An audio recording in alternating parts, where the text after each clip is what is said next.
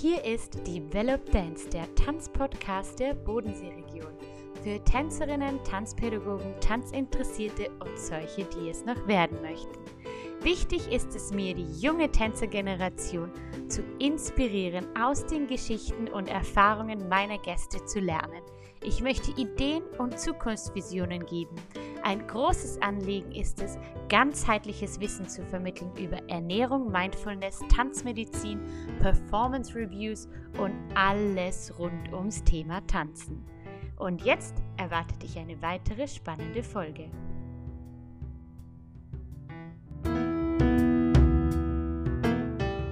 Hallo meine Lieben, ja, ich möchte heute mit euch darüber sprechen, brauche ich ein zweites Standbein, eine Sicherheit im Künstlerberuf, Tänzerberuf oder reicht es, kommt man nur aus damit, nur Künstler zu sein, nur Tänzerin zu sein oder sollte ich da mich absichern?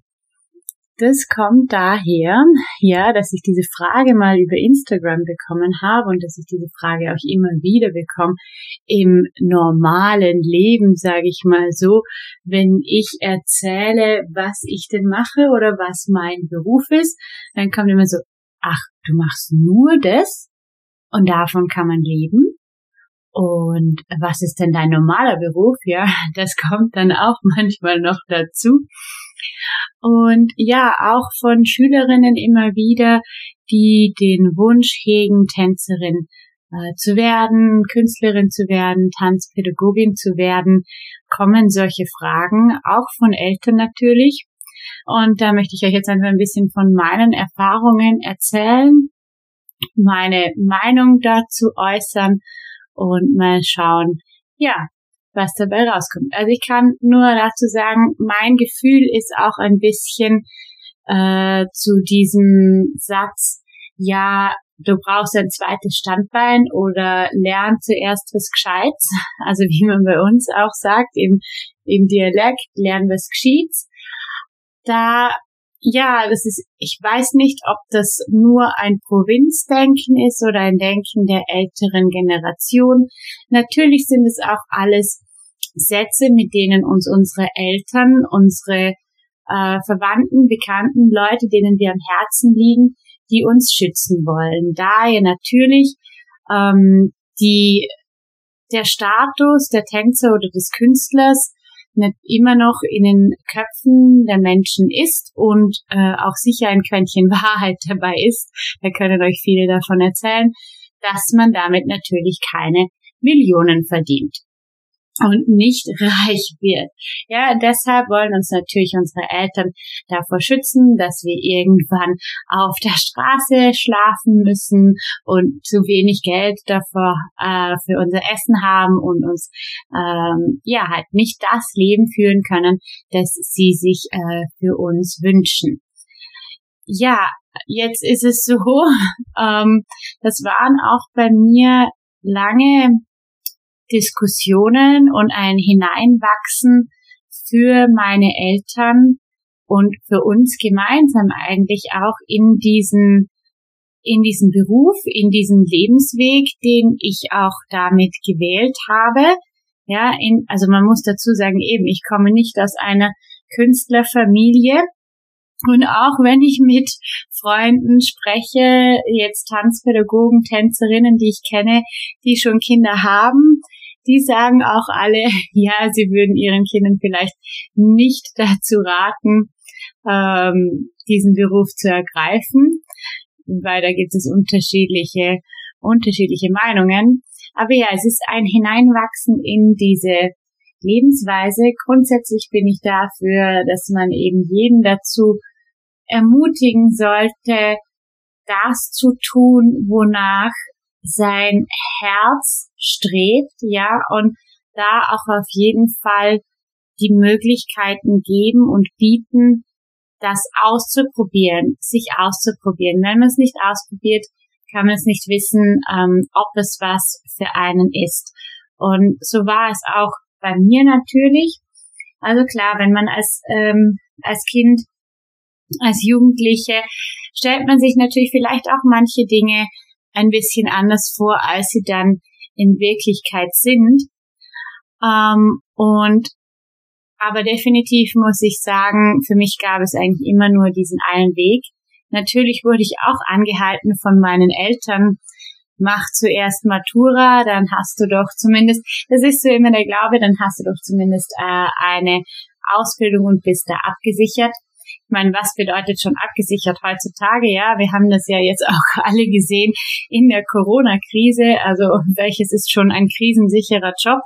Ich habe spaßeshalber immer gesagt und äh, das nicht falsch verstehen. Ich, ich, ich danke den Menschen dafür, die, die da arbeiten in diesem Bereich. Und ich habe spaßeshalber immer gesagt, der krisensicherste Job ist wohl Supermarktkassiererin in den heutigen Zeiten.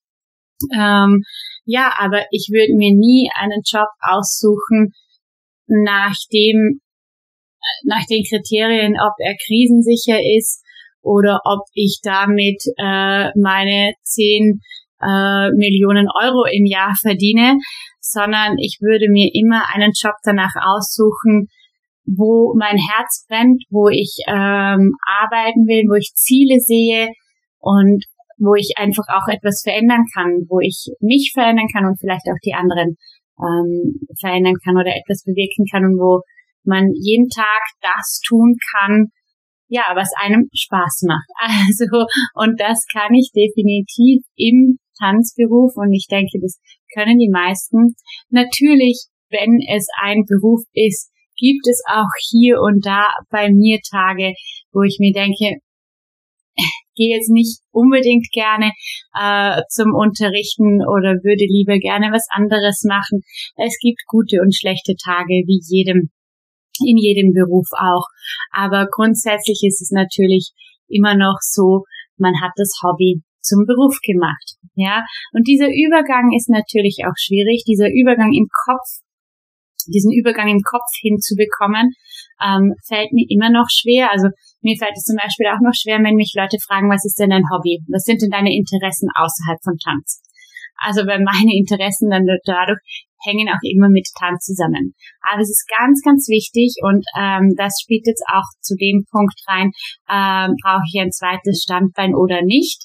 Ähm, ist ganz, ganz wichtig, viele Interessen zu haben. Und ich denke, also viele, nicht Hunderttausende und, und jedes nur so ein bisschen, aber mehr Interessen zu haben als unter Anführungsstrichen nur den Tanz, ja, weil dadurch öffnet sich dein Horizont, dadurch öffnet sich deine äh, Kreativität, du findest auch neue Inputs für dein Tanz schaffen und du kannst verschiedene Eigenschaften von dir stärken. Und ich kann nur dazu sagen, dass auch das Tanzen mich jetzt, also wer hätte, wer hätte ich gedacht, dass ich jemals ähm, einen Podcast mache? Natürlich war bei mir auch irgendwann mal so früher ähm, ja, Radiomoderatorin oder Fernsehsprecherin oder Medien äh, zu studieren wäre auch eine Möglichkeit ähm, oder würde mich eventuell auch interessieren. Aber da bin ich mir eigentlich nicht ganz sicher, muss ich ehrlich sagen, ob diese Ideen dann damals von mir selber kamen oder es werden einem ja auch immer wieder Vorschläge gemacht und man wird natürlich beeinflusst von außen, ja, und dann gut, ist, ist ja auch gut, dann werden so diese Ideen eingepflanzt in einem. Und nachher muss man aber auch entscheiden, stimmen diese Ideen für mich selber? Ja, und will ich die wirklich will ich die wirklich selber. Also ich habe dann natürlich auch auf Anraten, weil meine Mutter, ich habe das dann damals so empfunden, ja, sie will mich jetzt halt vielleicht von dieser Idee abbringen, Tanzen zu meinem Beruf zu machen. Hat sie mir gesagt, ja, guck mal, was gibt es denn sonst noch künstlerisches? Was könnte man denn sonst noch machen, was in diese Richtung, was in diese Richtung geht? Und habe da dann natürlich in verschiedene Richtungen recherchiert. Und das würde ich auch auf jeden Fall anraten, in verschiedene Richtungen ähm, zu recherchieren was es noch für Ausbildungen gibt, wo eventuell auch ein Teilbereich künstlerisch ist. Bei mir, weißt du, es war mir einfach dann immer zu wenig und es kam eigentlich, ja, kam immer darauf raus, dass ich doch etwas mit Tanz machen möchte. Aber auf jeden Fall, was ich eigentlich damit sagen wollte, ist, ähm, der, der Tanz oder das allgemeine Tanzschaffen, das ich jetzt mache und gemacht habe, hat mir auch ganz, ganz viele Fertigkeiten und Fähigkeiten mitgegeben, die ich jetzt, wenn ich sagen würde, ich möchte jetzt nicht mehr in diesem Business arbeiten, ähm, die ich jetzt auch nutzen kann. Es ist ganz, ganz viel mit ähm, Teamwork, ja, mit ähm, Präsenz, mit vor Leuten hinstehen und ähm, eine Rede halten zum Beispiel mit Persönlichkeitsentwicklung. Ja, wir beschäftigen uns als Tanzpädagogen mit unserem Körper, mit unserer Persönlichkeit, mit ähm, körperlichen Beschwerden. Ja, also natürlich hängen wir also hängen wir, das, das klingt jetzt so, ja, wir hängen wir natürlich wöchentlich und monatlich bei Physiotherapeuten. Nee, ja, man beschäftigt sich mit dem Körper. Ich weiß, wo äh, meine Muskeln sind. Ich habe ein Wissen über über Muskeln, über Gelenke, über richtiges Warm-up. Ähm, und ich kann dadurch auch mit dem Wissen in anderen Berufen oder Berufsfelden, Feldern, ähm, theoretisch arbeiten. Natürlich ist es ein Umorientieren und äh, braucht es dann da noch ein paar Zusatzqualifikationen zu machen, um das Ganze dann auch zu festigen in den anderen Bereich. Aber ich würde sagen, man hat ganz, ganz viel Vorkenntnisse auch und ist auch da ähm, autodidaktisch unterwegs, aber auch ganz, ganz viele Teile sind auch Teil der Ausbildung und Teil des täglichen Lebens.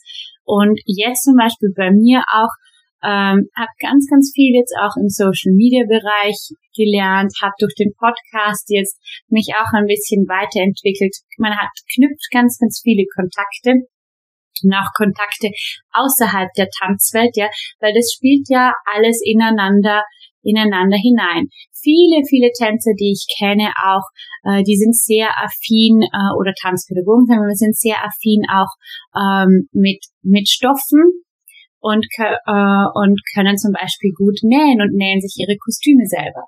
Also theoretisch könnte man dann auch sagen, ich werde jetzt nur noch äh, Schneiderin für die Tanzkostüme, weil man eben ganz genau weiß, was brauchen wir Tänzer bei den Kostümen, was braucht ein Tänzer, um sich darin wohlzufühlen, was muss bedeckt sein, welcher Stoff ist angenehm, weil man das selber erlebt hat und vielleicht gemerkt hat, hm, das war nicht so gut, aber hey, Moment, ein Talent von mir ist Nähen. Okay, ich setze mich jetzt daran und mach, starte da mal ein Projekt und vielleicht entwickelt sich dann die Karriere in diese Richtung.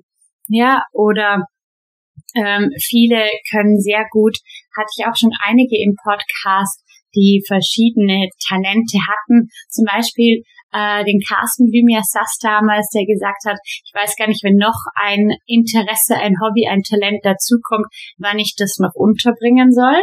Ja, er hat ganz klar gesagt, er möchte diese alle drei Schienen fahren, ist musikalisch, kann Instrumente spielen, kann ähm, Tan Tanzunterricht geben, kann Instrumentalunterricht geben, kann instrumental Begleitung sein für Tanzstunden. Auch das ist wahnsinnig wichtig, weil eben gerade als Tänzer ähm, man weiß, wie kann ich die Musik dementsprechend gestalten oder wie geht es zusammen, als wenn es jemand ist, der nur aus dem anderen Bereich zuerst kommt und sich dann erst in die Tänze rein fühlen muss. Also ich denke, da gibt es ganz, ganz viele Berufsfelder. Viele kenne ich auch, die sehr gut ähm, malen und eine künstlerische Ader haben und als bildende Künstler auch arbeiten. Ja, wir sind ja mit dem Tanz in der darstellenden Kunst und mit ähm, der Malerei in der bildenden Kunst und auch das hängt wieder zusammen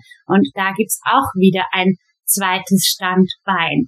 Also ich würde sagen, schon die meisten Tänzer und Tanzschaffenden, die ich kenne, haben schon drei bis vier Standbeine in ihrem aktuellen Tänzerberuf Tanz schaffen, ja, weil das Tanzschaffen schon so vielfältig ist. Und wenn ich jetzt auch wieder nur von mir ausgehe, mein Hauptstandbein ist natürlich das Unterrichten, das Tanzpädagogin sein.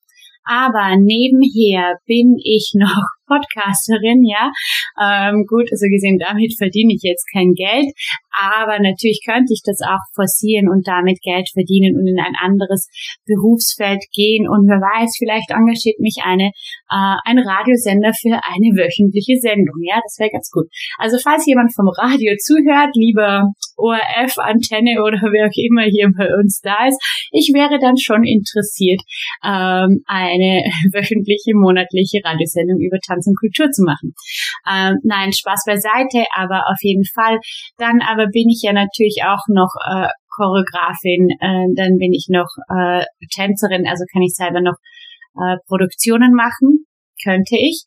Also da ist man schon recht breit aufgestellt, wenn man sich da ähm, rein reinsetzt und arbeitet und verschiedene, also alles, was man eigentlich hat, rausbringt. Und ich finde, das ist meistens so, wenn man freischaffend ist oder ähm, allgemein, dass man ja alle seine Talente zum Einsatz bringen möchte. Ja, also ich glaube, es geht beide Wege. Ich kenne auch einige, eine Freundin zum Beispiel, ich darf sicher den Namen erwähnen, sie war auch schon in, im Podcast. Das ist die Carmen Pratzmer. Ähm, und sie hat zuerst ein Studium gemacht, ich weiß leider nicht welches Studium, ja, und hat nach diesem Studium dann noch die Tanzpädagogik-Ausbildung angeschlossen und arbeitet jetzt aber auch im Tanz-Performance-Bereich und im Pädagogikbereich. Also es geht auf beide Arten und ich denke, bei ihr hat auch das Studium, das sie vorher gewählt hat, ich weiß nicht mehr welches, ich schätze es, ich glaube, es war irgendwas mit Medien, ja, das hat aber auch da reingespielt und ich denke, sie profitiert von diesem Studium auch im Tanz und umgekehrt natürlich, ja. Vorwiegend ist es auch so, man muss da auch, glaube ich, ein bisschen unterscheiden, im zeitgenössischen oder modern im äh, und im Pädagogenberuf ist es auch meistens gern gesehener, also das waren mal meine Erfahrungen, dass die meisten Aufnahmeprüfungen, die ich gemacht habe im Pädagogikbereich oder wo ich recherchiert habe, auch ähm, sowieso vorausgesetzt haben, da das Bachelorstudiengänge sind, dass man 18 Jahre alt ist und äh, eine Matura, eine Reifeprüfung vorweisen kann. Ja, weil es natürlich auch wichtig ist, eine gewisse persönliche Reife zu haben und die Persönlichkeit entwickelt zu haben. Im klassischen Bereich verstehe ich natürlich und äh, das ist auch so, das war auch immer mein Eindruck, Gott, was habe ich in meine äh, Tagebücher geschrieben, ich will jetzt endlich weg und sonst ist es zu spät und ich muss jetzt in eine Tanzakademie gehen. Ähm, da beginnt die Ausbildung früher, am besten so früh wie möglich. Natürlich, ich finde allgemein im Tanz ist gut, wenn die Ausbildung früh genug äh, beginnt aber immer im Hinblick, äh, ich denke, das kann sich auch öffnen im zeitgenössischen Tanz, wenn man Talent hat. Talent, was ist schon Talent? Ja, das wäre schon wieder ein neuer Podcast wert dann. Ähm, und man sich da einbringt und einsetzt, ist es da dann auch nicht zu spät. Ja, gibt es immer eine Lösung, das umzusetzen oder das zu erreichen, was man sich vorgenommen hat. Und im klassischen Bereich ähm, ja, auf jeden Fall sollte man früher zu einer Akademie gehen und diese Ausbildung starten.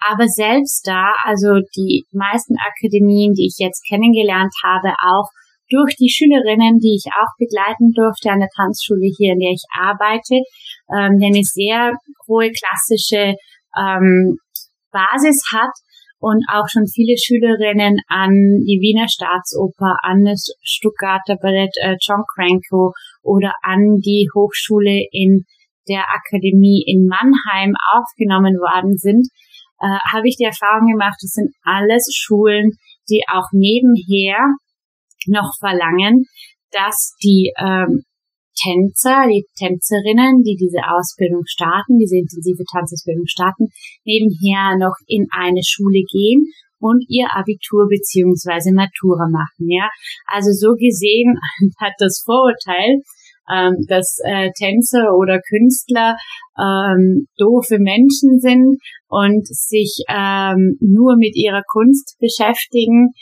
hat eigentlich keine Bewandtnis. Ja, also ich glaube, das ist, also ich glaube und ich hoffe, dass das eh nicht mehr so in den Köpfen der Leute da drin ist. Ich hatte das früher mal in einem, ähm, was war das? Es war ein Referatthema in Kommunikation und Persönlichkeitsbildung äh, hatten wir einfach in der Schule einmal für ein Jahr lang. Und dann mussten wir drei Vorurteile aufstellen und diese dann in einer Präsentation, in einem Referat widerlegen. Und natürlich, wie, wie so immer, hat Karina das Thema Tanz ausgewählt für ihre Referate und habe da unter anderem eben drei Vorurteile ausgewählt und unter anderem war ein Vorurteil ja, ähm, dass Tänzer ja keine Bildung haben, weil man sich so früh schon äh, spezialisiert und dass man ja quasi dumm ist. Und ein anderes Vorurteil war dann noch auch, das ich aufgestellt habe, ist, dass man ja damit kein Geld verdient. Ja, und diese Vorurteile habe ich dann widerlegt. Ich glaube, ganz, ganz viele Leute haben diese Vorurteile im normalen Leben widerlegt und mit den ganzen äh, Podcast-Episoden und Folgen bestätigt, die ich hier schon aufgenommen habe und die ihr schon angehört habt. Ja, und so gesehen würde ich sagen, dass wir sowieso, also ich hatte auch das Gefühl, ich weiß nicht, wie das in anderen Branchen ist. Oder es ist natürlich auch typabhängig und menschabhängig, ja. Aber ich stelle immer wieder fest, Tänzer, Tanzpädagogen, Künstler, Kunstschaffende sind so anpassungsfähig, so kreativ, egal was für eine noch so, was für eine Situation da kommt. Ja, es gibt immer Wege und Lösungen, ähm, das diese Kunst äh, oder sein Beruf ähm, auszuüben. Ja, natürlich haben wir jetzt eine Spezialsituation und sicher auch typabhängig. Ähm, manche, man steckt zuerst mal den, den Kopf in den Sand und äh, kommt dann wieder raus, aber kommt dann wieder raus mit mit neuen Ideen, mit neuer Energie und ähm, ja bleib, bleibt dabei und und und kommt kommt weiter. Also ich denke, das ist auch, ja, vielleicht, vielleicht ist es eine Eigenschaft, die man den Künstlern und den Tänzern zuschreibt, ähm, stelle ich immer wieder fest. Kann natürlich auch sein, dass es auch in anderen ähm, Berufsgruppen, Sparten möglich ist, aber ich finde allgemein eben, auch jetzt als allgemeinen Rat, immer wichtig, den, den Horizont zu öffnen, nach draußen zu schauen, nicht nur bei sich selber zu bleiben und nach Möglichkeiten zu suchen, wie kann ich rausgehen, wie kann ich das rüberbringen, was mir wichtig ist, wie kann ich weiterhin ähm, meine Kunst, meine Leidenschaft ausüben. Und ich denke, dann ergeben sich Möglichkeiten, das weiter zu tun. Was nicht heißt, dass man da immer beim Gleichen bleibt.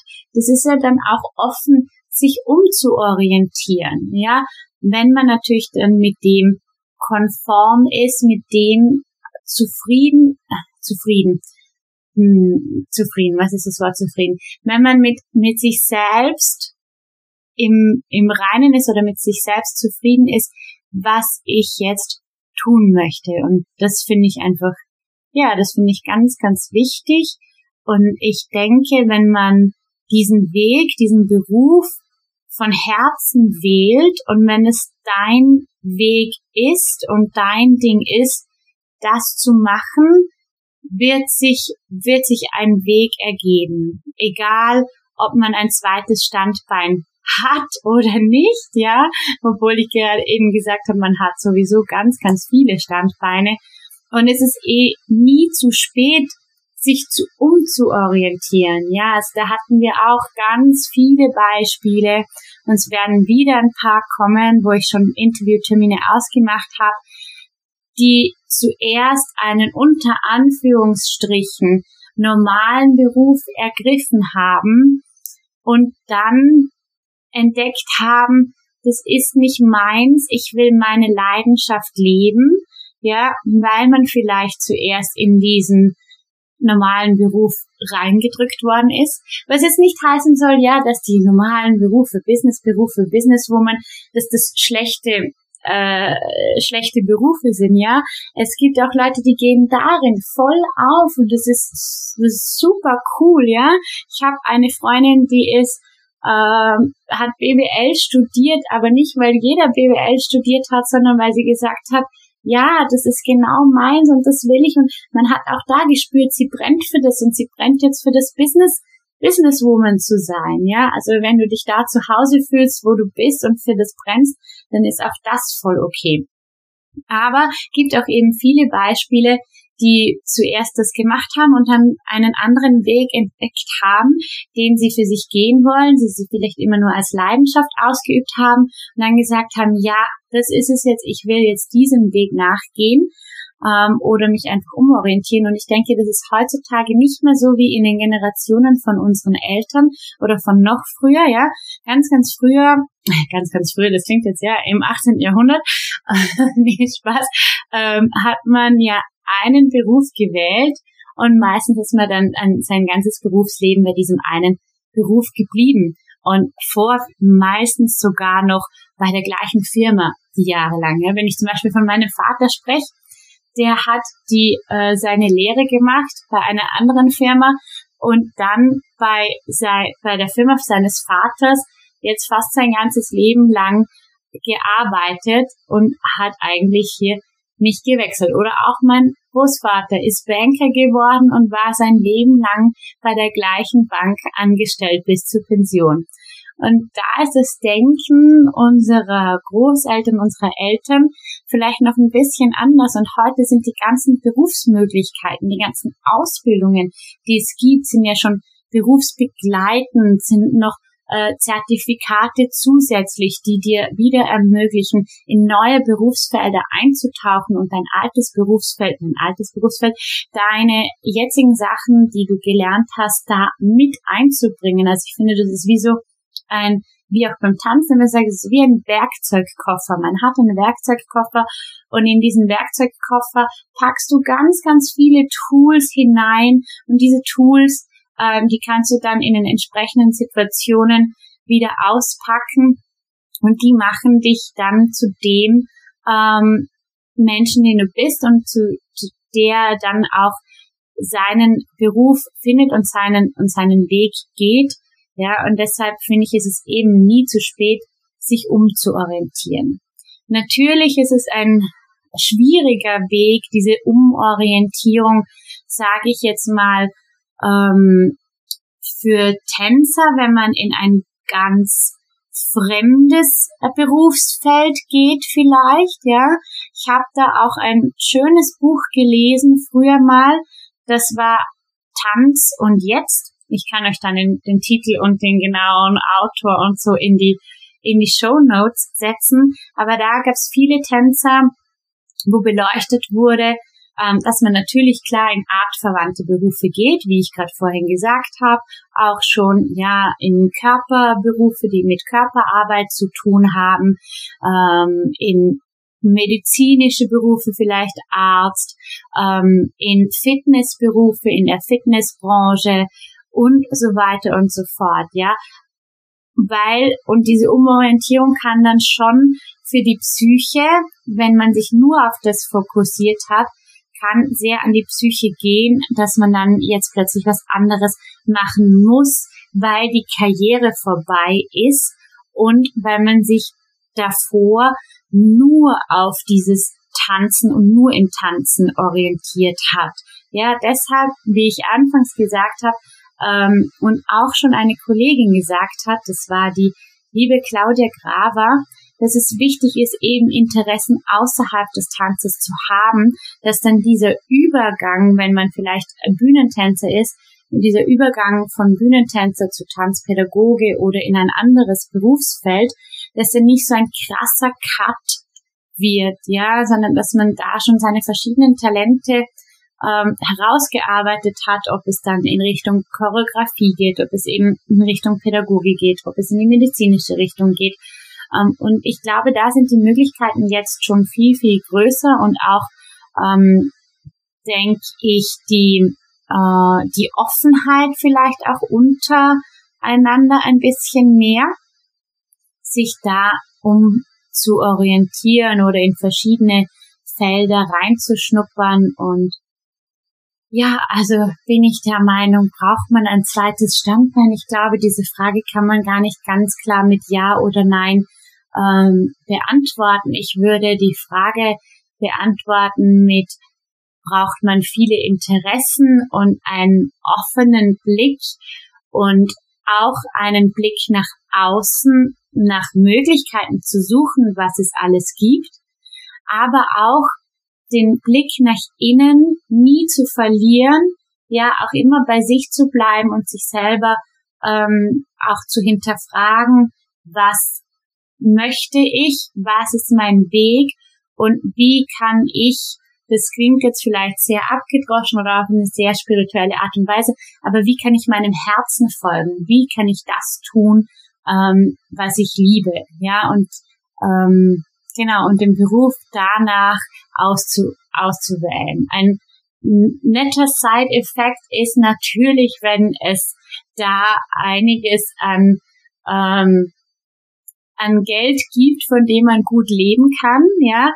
Aber das ist wieder der nächste Podcast. Werde ich sicher auch einen dazu aufnehmen, ja, über das ähm, Geld im Tanzen oder allgemein. Es ist vielleicht auch was, weiß nicht, ob das was Persönliches nur von mir ist, aber ich denke, das Money Mindset, ja, das habe ich jetzt öfters gehört in äh, auch in Persönlichkeitsentwicklungskursen. Ähm, aber ja, ich denke schon, dass da ein bisschen auch ein äh, Vorurteil da ist und dass man sich halt im Klaren sein muss, was möchte ich ähm, da erreichen. Aber ich glaube auch, dass man da viel ähm, erreichen kann, wenn man seine Ziele setzt und sich, ähm, ja, wie soll ich das jetzt ausdrücken? Und sich im Klaren ist, wo, wie man, wie man leben möchte. Möchte ich einen, eben, möchte ich einen Porsche haben und möchte ich ähm, in Dubai Urlaub machen oder ähm, ja, ich, ich glaube, das kommt immer drauf an, was, was möchte ich im Leben oder möchte ich ähm, eben auf der Bühne stehen und dafür zu Workshops reisen nach New York und ähm, den, den Direktor des New York City Ballet kennenlernen. Also glaube ich, das ist Ziel zielabhängig, aber da sind wir jetzt schon wieder in einem ganz, ganz anderen Thema drin, dass ich eigentlich dann eben in einem ähm, Money-Podcast ähm, Geld und Tanz und Kunst eher ansprechen möchte. Aber ich glaube, ich habe schon meinen Punkt mit dem zweiten Standbein sehr klar gemacht. Also immer schön brav die Augen offen halten und sich weiterentwickeln, ja, develop yourself, develop your dancing, uh, develop each other. Und das ist auch wieder der Grund, warum Develop Dance Develop Dance heißt, weil es eben eine ständige Weiterentwicklung ist. Und wir können uns ständig weiterentwickeln. Wir hören nie auf zu lernen. Und es ist nie zu spät, das zu tun, was dir Spaß macht, was dir Freude macht und dann findest du auch Möglichkeiten davon zu leben und damit zu leben. Und wenn ich euch dabei irgendwie helfen kann und unterstützen kann, ja, dann äh, könnt ihr gerne ähm, mir schreiben auf Instagram. Ihr könnt meine Podcast-Episoden teilen. Ihr könnt mit mir ein Private Coaching buchen. Ja, also ich gebe euch gerne meine Erfahrungen weiter. Ich unterstütze euch auch gerne persönlich. Oder ihr könnt, wenn ihr noch nie getanzt habt oder tanzen wollt, mit mir in den Channel Your Inner Ballerina Kursen tanzen. Das ist für Anfänger.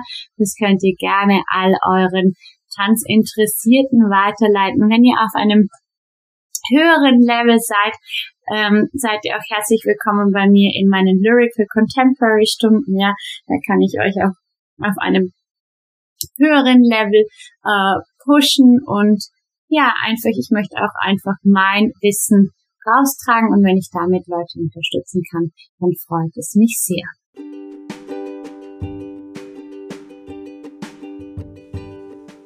Danke fürs Zuhören bei Develop Dance, dem Tanzpodcast am Bodensee. Keep on dancing und bis zum nächsten Mal.